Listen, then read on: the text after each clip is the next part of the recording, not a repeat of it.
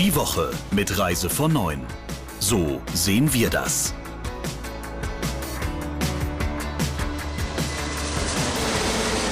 Es ist der 28. Mai 2021, es ist Freitag und hier kommt natürlich pünktlich wie die Feuerwehr die neue Ausgabe des Reise von Neuen Podcast. Ich bin Jens Zielinski und bei mir sind heute Britta Linke und Thomas Hartung. Hallo ihr zwei. Hallo. Grüße dich, Jens. Was haben wir heute alles, Thomas? Ich glaube, es gibt einiges zu besprechen. Ja, obwohl es eine kurze Woche ist sozusagen, haben wir natürlich äh, die staatliche Entführung in Belarus beschäftigt uns. Dann der Ausverkauf bei der TUI, der da begonnen hat. Boom bei der Eigenanreise. Was haben die Reisebüros davon? Darüber wollen wir reden. Und dann gibt es einen interessanten Fall von Erpressung mit Instagram-Accounts. Und verrückte Corona-Regeln haben wir ein paar gefunden. Und außerdem Zoff bei dem neuen Reisesicherungsfonds. Klingt spannend. Wir starten mit der Meldung, die aktuell alle Medien abseits von Corona natürlich beherrscht. Britta, die Entführung der Ryanair-Maschine in Belarus. Mhm. Ja, Thomas und ich hatten am Wochenende Dienst, also wir haben die Nachrichten soweit äh, immer gecheckt und dann ist da eine, äh, eine Nachricht reingeflattert. Da stand dann Ryanair Jet musste in Minsk landen. Das war auch noch eine, eine englischsprachige Nachricht. Das, dem habe ich erst gar nicht so viel Bedeutung zugemessen, bis ich es so nach und nach begriffen habe, um was es da jetzt eigentlich ging. Und je mehr ich das begriffen habe, umso sprachloser wurde ich eigentlich. Also ich bin es auch eigentlich noch bis heute, muss man dazu sagen. Ich hätte es in dieser Form nicht für möglich gehalten. Thomas hat da auch geguckt, wir haben am Wochenende drüber äh, geredet und er war auch total entsetzt. Und aber da kannst du ja eigentlich dazu was sagen, Thomas. Wie erging es denn dir und was hast du zusammengetragen zu diesem Thema? Ja, wenn man sich das äh, insgesamt jetzt nochmal anguckt, dann ist das Hollywood-reif, müsste man sagen. Ne? Diktator holt EU-Flieger vom Himmel. Äh, da, da passt eigentlich alles mit rein, was man sich nur vorstellen kann. Aber ist natürlich alles andere als witzig. Interessant ist dabei eigentlich, dass die EU relativ schnell äh, da auch reagiert hat. Entsetzt sind natürlich bei sowas immer alle, das ist ganz klar. Aber dass sie hier zum Beispiel auch ein Landeverbot für die staatliche Belavia, also die, die Airline von Belarus, äh, verhängt hat. Ähm, interessant ist nur, sie haben aber nicht so genau gesagt, ab wann, oder zumindest war das, ist das wohl nicht so ganz allen klar gewesen.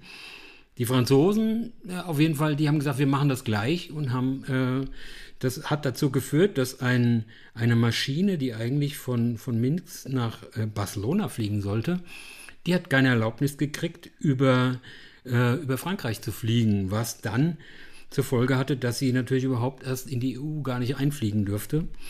Und die drehte dann in Weißrussland äh, äh, Kreise, weil sie eben vor Polen, vor der polnischen Grenze da nicht rein konnte. Und irgendwann ist sie dann auch wieder heimgeflogen und gelandet.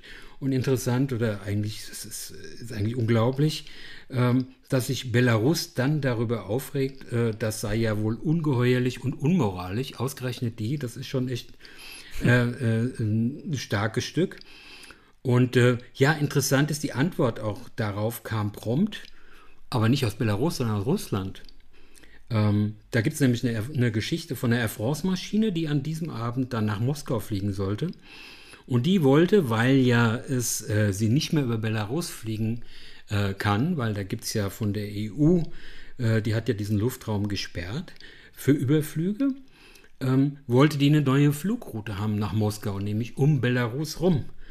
Und die haben aber die Russen so schnell äh, irgendwie offensichtlich nicht hingekriegt, sodass, die, sodass dieser Flug dann am Ende ausfallen musste. Und diese Geschichte, eigentlich eine Randgeschichte, die zeigt eigentlich, wie komplex dieses ganze Thema ist. Und sie zeigt auch, wo da die große Unbekannte ist, nämlich das ist Russland.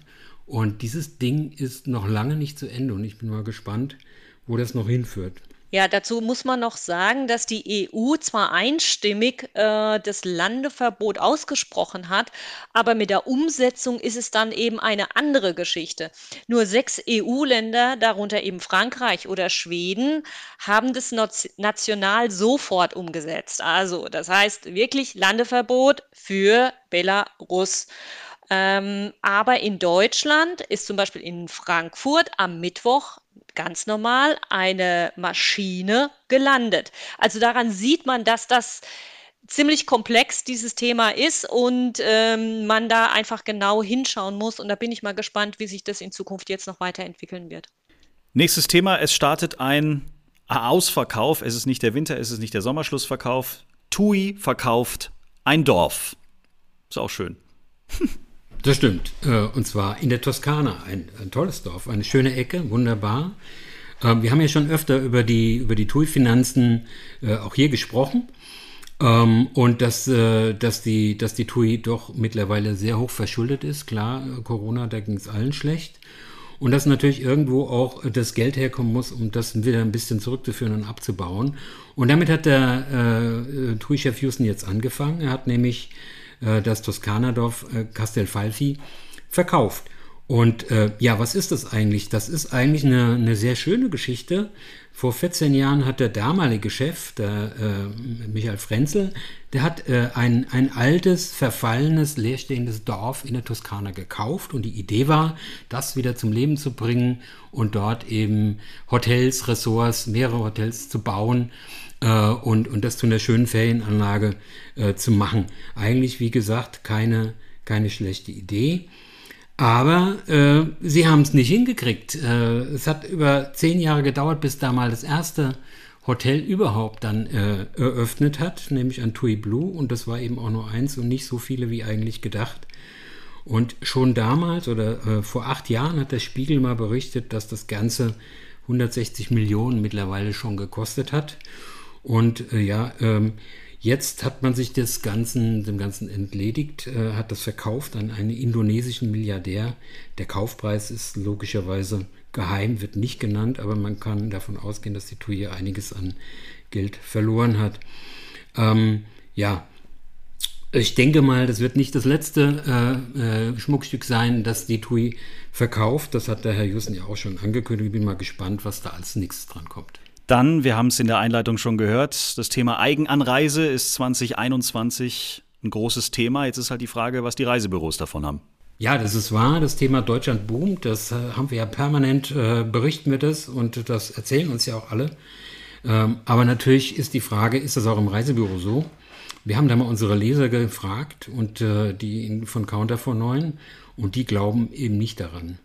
Äh, da sieht nur jeder Fünfte eine große Bedeutung von Deutschland bzw. Eigenanreise im Reisebüro. Und das Argument Nummer eins, was da kommt, ist, die Kunden haben uns nicht auf dem Schirm. Und als ich das gelesen habe, habe ich gedacht, hoppla, was ist das denn? Ja, äh, das liegt ja wohl echt an den Reisebüros, das zu ändern. Und das kann man ja sonst niemandem sozusagen äh, dann vorwerfen. Da müssen die Reisebüros halt ein bisschen was tun. Das Argument Nummer zwei äh, zieht da vielleicht schon eher. Ähm, Hotels wollen keine intensive Zusammenarbeit, sagen da viele Reisebüros. Ähm, ich glaube, das gilt wahrscheinlich eher für die Veranstalter, weil die natürlich, äh, wenn sie Geschäfte machen mit Hotels, Kontingente haben wollen, Preise fix für eine lange Zeit. Äh, und das machen die Hoteliers natürlich äh, nicht so gerne, vor allen Dingen, weil sie natürlich auch schlechte Erfahrungen damit gemacht haben mit den Veranstaltern. Da verkaufen sie natürlich lieber äh, direkt. Was die Zusammenarbeit mit den Reisebüros angeht, spielt natürlich auch das Thema Provision eine Rolle. Da haben Reisebüros auch schlechte Erfahrungen gemacht. Da haben sie sozusagen, entweder warten sie auf ihre Provision oder kriegen gar keine. Oder aber äh, sie schicken Gäste hin und das nächste Mal geht der Hotelier den Gast direkt an und das Reisebüro ist raus, was ja auch nicht gerade die feine englische Art ist. Ähm, aber die, die Frage ist halt, will man trotzdem diesen Markt da komplett einfach brach liegen lassen oder an einem vorbeigehen lassen? Oder gibt es nicht andere Möglichkeiten, dass die Reisebüros hier doch äh, mit ins Boot kommen?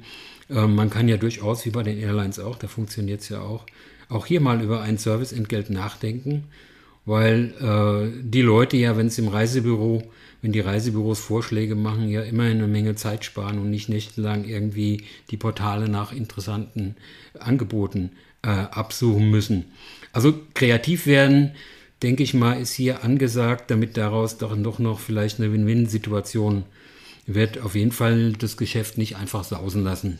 Ja, also ich glaube auch, dass die Reisebüros nicht im großen Stil den Deutschlandurlaub äh, verkaufen können. Mm, ich habe da ein Beispiel. Gestern hat mich eine Dame angerufen und äh, wollte äh, ein Ferienhaus bei mir buchen. Ich habe sie aufgeklärt, dass wir jetzt kein Ferienhausvermittler sind ähm, und habe sie doch äh, gebeten, äh, wenn sie bei dem Veranstalter selbst nicht durchkommt, was sie wohl auch schon probiert hat, doch einfach ins Reisebüro zu gehen. Weil sie hat es überhaupt nicht verstanden, dass ein Reisebüro auch sowas macht. Also das zeigt eigentlich, dass der Deutschlandurlaub in den Köpfen der, sage ich mal, des Otto-Normalverbrauchers überhaupt nicht stattfindet. Und der zweite Grund ist, warum die Reisebüros wahrscheinlich nicht den großen Reibach damit machen, ist, dass es einfach in Deutschland keine Sprachbarriere gibt. Das heißt, man kann jederzeit jedes Hotel anrufen, fragen auch komplexe Sachen. Äh, man bekommt eine Antwort und die Hemmschwelle ist nicht vorhanden. Wenn ich jetzt dagegen aber in Frankreich oder in Italien anrufen muss und muss dann mit Französisch oder dann äh, Englisch rummachen, äh, anrufen oder sogar eine Mail schreiben auf Englisch, dann sieht die Sache einfach schon wieder anders aus. Und ich glaube, da ist man dann zu faul dazu, ähm, sich diesen um, etwas unbequemeren Weg aufzubürden. Und da geht man dann doch lieber ins Reisebüro und lässt es dann einfach professionell machen. Ich glaube, das ist noch so ein zweiter Grund. Zumindest sehe ich das so. Das nächste Thema begegnet einem immer mal wieder in den unterschiedlichsten äh, Lebensbereichen, in den unterschiedlichsten Branchen, aber natürlich auch äh, in der Reisebranche wird es eher mehr als weniger. Wir reden über das Thema Cyberkriminalität. Ja, und da haben wir diese Woche einen interessanten Fall. Man erlebt aus der Hotellerie und das zeigt, dass dieses ganze Thema nicht so wahnsinnig weit weg ist. Passiert ja ständig, aber hier ist es jetzt ganz nah. Und zwar, ja, was ist da passiert? Da gibt es das Bayside Hotel in Scharbeutz an der Ostsee.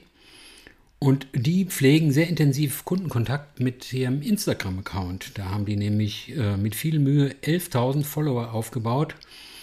Ja, und jetzt fangen sie von vorne an. Warum? Hacker haben den Account geknackt, den Instagram-Account von diesem Hotel und ihn blockiert und wollten 8000 Euro in Bitcoins haben, damit der wieder freigeschaltet wird. Und der äh, Hotelchef hat da versucht, natürlich irgendjemanden bei Instagram zu erreichen, der ihm da hilft, ist aber nicht weitergekommen und hat aber für sich entschieden, dass er eben nicht bezahlt. Und die Hacker haben wohl dann das Profil übernommen bzw. kaputt gemacht und jetzt fängt er von vorne an. Und das zeigt, äh, wie unsicher dieses ganze Thema Social Media ist, äh, gerade auch für Unternehmen, die ja teilweise weil ja alle sagen, wie wichtig das ist, Social Media, ganz viel Geld in ihre Accounts da reinstecken und eigentlich nichts sicher haben. Wenn man sieht, dass eben äh, Instagram sich da überhaupt nicht drum kümmert, dann ist das eigentlich ein Unding. Das geht eigentlich gar nicht. Und äh, da müssen sich die Unternehmen schon mal überlegen, wo sie ihr Zeit und Geld reinstecken, ob, das, ob, das, äh, ob man das nicht irgendwie sicherer machen kann. Und dann natürlich keine Woche ohne Corona. Heute sprechen wir mal über das Thema Regeln, denn da gibt es dann auch ganz komische Geschichten dazu. Kennen wir ja auch aus dem Alltag. Ja, da habe ich mir mal zwei rausgepickt. Äh, bei beiden geht es um, um die Übernachtungen in Hotels. So, ab Mai und Juni dürfen die Hotels ja wieder touristische Übernachtungsgäste aufnehmen. Soweit, so gut. Äh, Geschäftsreisende konnten die ganze Zeit schon in den Hotels übernachten. Das war auch kein Problem. So, jetzt hat man festgelegt, dass die touristischen Gäste getestet werden müssen, wenn sie denn nicht geimpft oder genesen sind. Und jetzt kommt meiner Meinung nach der Klopper. Geschäftsreisende müssen nicht getestet werden. Also, äh, das heißt, ich sitze morgens beim Frühstück mit getesteten und geimpften touristischen Mitreisenden und dann sitzt neben mir ein Geschäftsreisender, der weder getestet noch geimpft oder äh, noch genesen oder was auch immer ist, könnte ja theoretisch sein, dann denke ich mir so, das kann ja wohl nicht wahr sein, ja. Also das ist sowas, wo ich sage, äh, da versteht einer die Welt nicht mehr. Das Zweite, das habe ich selbst jetzt erlebt, ähm, ich wollte mit einer Freundin im Juli mm, so ein Mädelswochenende im Wellnesswochenende machen, habe mit dem Hotel telefoniert und habe äh, da den Termin abgestimmt etc.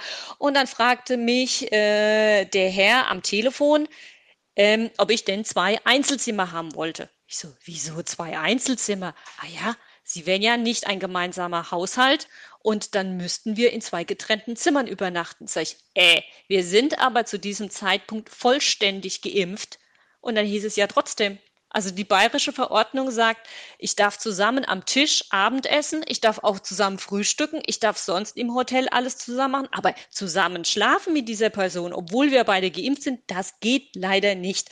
Also das muss mir einer mal so richtig erklären, warum das dann da irgendwie nicht geht. Es waren so zwei Sachen, wo ich echt manchmal da sitze und sage, oh Mann, ey, das gibt's ja alles nicht. Dann steuern wir so langsam auf den Juni zu und gucken mal, was in der nächsten Woche so auf uns zukommt, Thomas. Ja, ich bin natürlich kein Hellseher, aber ein Ding ähm, finde ich schon interessant, wie das weitergeht. Und da geht es um den Reisesicherungsfonds, über den wir ja auch schon öfter auch hier gesprochen haben. Und da gibt es diese Woche auch eine interessante Entwicklung. Da hat nämlich der Bundesverband der Verbraucherzentralen richtig ausgeteilt und schießt gegen die Branchenverbände. Ich zitiere mal.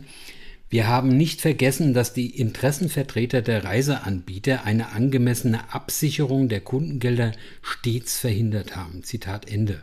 Das schreibt der Bundesverband der Verbraucherzentralen in, äh, einer, in einer Meldung äh, zur offiziellen Stellungnahme des Verbandes oder der Verbraucherschützer zu diesem Reisesicherungsfonds äh, an die Bundesregierung. Und äh, ja, und mit, das Ganze verbindet er mit der Forderung, ähm, dass die Branchenverbände, also DRV oder die anderen, die sich ja darum beworben haben, dass sie diesen Fonds betreiben, dass die eben nicht gleichzeitig Gesellschafter dieses Fonds eben sein dürfen und schon gar nicht in der Geschäftsführung. Das könne nur jemand sein, der zuerst die Verbraucher im Auge hat und das sagt er, das äh, sieht er ehrlich gesagt bei den Branchenverbänden nicht. Und ja, jetzt bin ich mal gespannt äh, was da jetzt passiert. Bisher haben sie die Branchenverbände zumindest nicht darauf reagiert. Ähm, nächste Woche, ob das nächste Woche passiert, weiß ich nicht, aber irgendwann muss das Justizministerium äh, sich mal mit diesen ganzen Argumenten auseinandersetzen und dann bin ich mal gespannt, wie das weitergeht. Äh, bis Ende Juni auf jeden Fall muss das Gesetz durch den Bundestag sein, weil äh, da ist jetzt auch äh, richtig äh, Dampf auf dem Kessel, also zeitlich Druck. Und da bin ich mal sehr gespannt, ob da nächste Woche oder übernächste Woche in dieser Richtung was passiert. Wenn was passiert, werden wir drüber sprechen hier im Reise von neuen Podcast. Das war die letzte Ausgabe für den Mai 2021. Wir hören uns dann alle gesund und munter im Juni wieder. Euch ein schönes Wochenende. Danke fürs heutige Gespräch und bis zur nächsten Woche. Gern geschehen. Ciao, Jens. Tschüss. Die Woche mit Reise von neun. So sehen wir das. Der Reise von neuen Podcast in Kooperation mit Radio Tourism. Mehr News aus der Travel Industry finden Sie auf reisevon und in unserem täglichen kostenlosen Newsletter.